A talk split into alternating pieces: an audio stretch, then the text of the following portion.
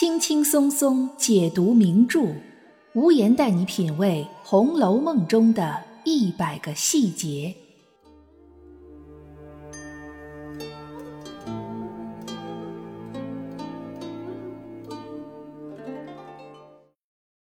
品读细节之美，发现别样红楼。大家好，我是暗夜无言，欢迎您收听原创节目《红楼梦》中的一百个细节。《红楼梦》中有一个相当特殊的人物，说他特殊，是因为他身为贾府的长房长子，在整个贾府的身份是最为高贵的，地位也是最为尊崇的。但他作为一个人物角色，在《红楼梦》中的出场次数却非常有限，甚至在第六十三回就去世了。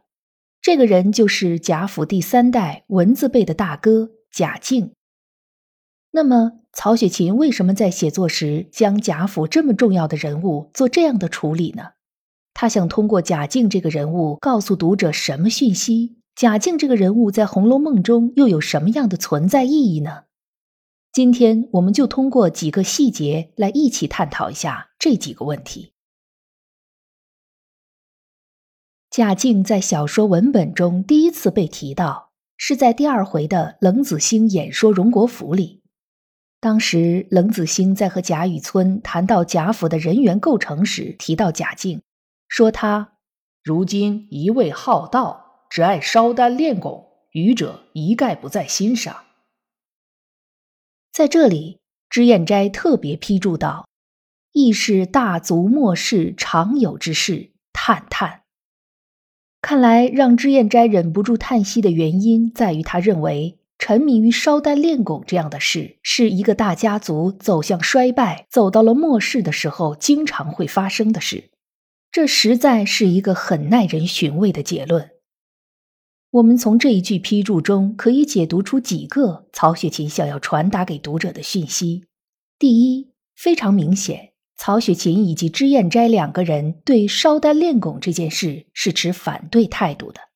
这里就要追溯到道教烧丹炼汞的历史了。道教作为我国唯一的本土宗教，在东汉到魏晋南北朝时期逐渐形成并确立。到了唐代，因为被道教奉为祖师的老子姓李，而唐朝的皇帝也姓李，所以唐朝统治者便将李唐王朝和老子李丹联系起来，自称老子的后裔。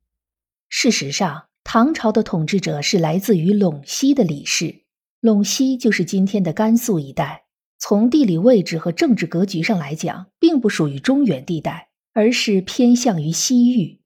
再加上唐朝的开国皇帝李渊的母亲是鲜卑族人，这就使得李姓后人带有部分少数民族的血统。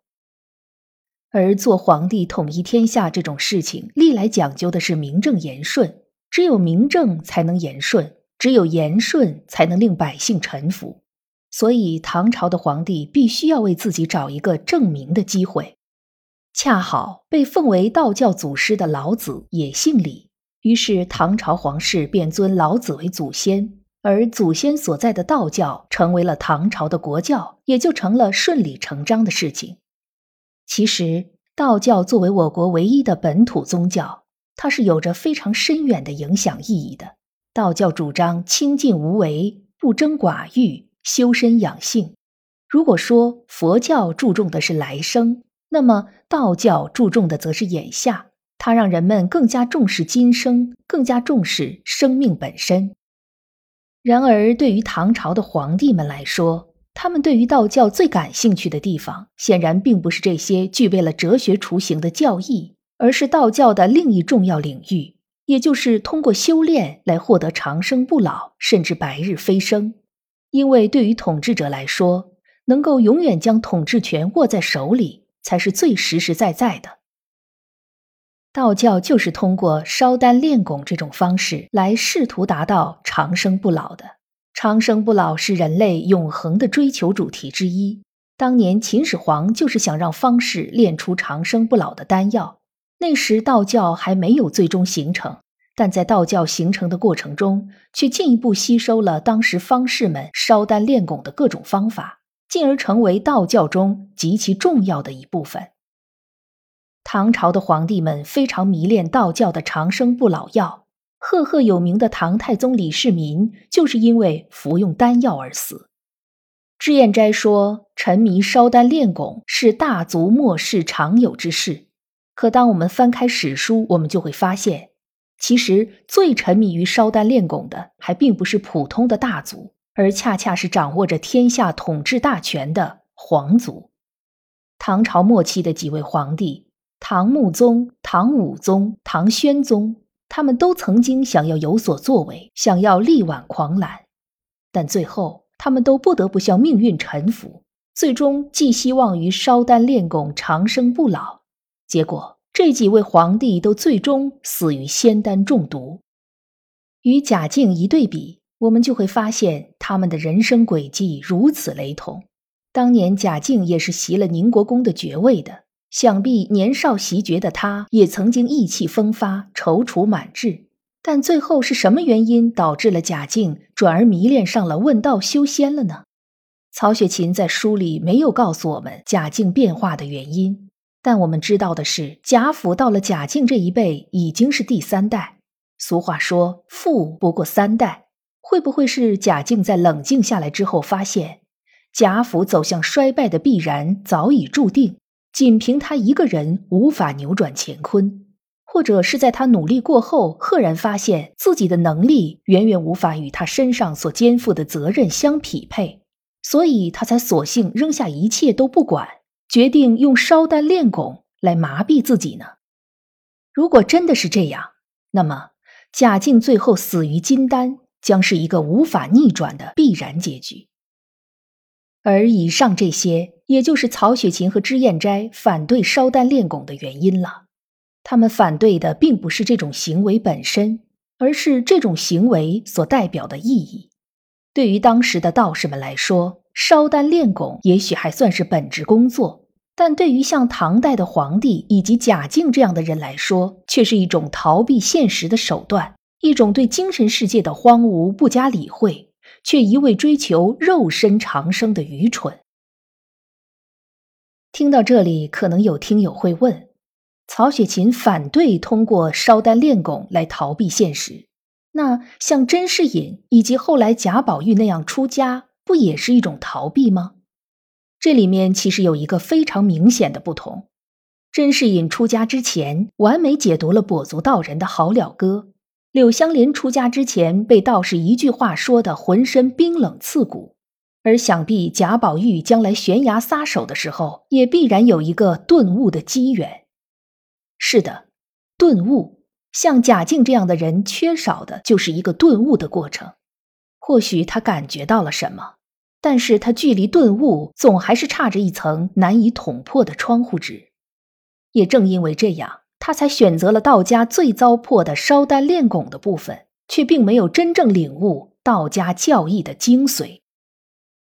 我们从曹雪芹笔下经常出现一僧一道这两个形象，就可以知道曹雪芹对佛教和道教是一视同仁的，但他却让甄士隐、柳湘莲都选择了跟随道士出家。这意味着曹雪芹本人其实更重视今生，也就是眼下的顿悟，也更重视精神世界的修炼。毕竟，如果想挽救一个大家族即将倾颓的命运，既不能寄希望于所谓的仙丹妙药，也不能将希望寄托于来生。除了以上这些讯息之外，从脂砚斋的那一句批注中，以及贾敬本人身上，我们还可以得出其他的重要的隐含讯息。贾敬，从这个名字上，大家可以联想到什么呢？想必有的听友已经知道了。贾敬这个名字很像明朝一位皇帝的年号，那就是明朝的第十二位皇帝朱厚熜，史称嘉靖帝。非常之巧合的是，嘉靖帝就是历史上最有名的一位沉迷道教、迷信方士、烧丹炼汞、追求长生不老的皇帝。而这位嘉靖帝的人生轨迹和贾敬也十分相似。他刚刚继位为帝的时候，还是曾经励精图治过的，但后来他就迷恋上了寻仙问道。贾敬是为了炼丹，连贾府都不住了。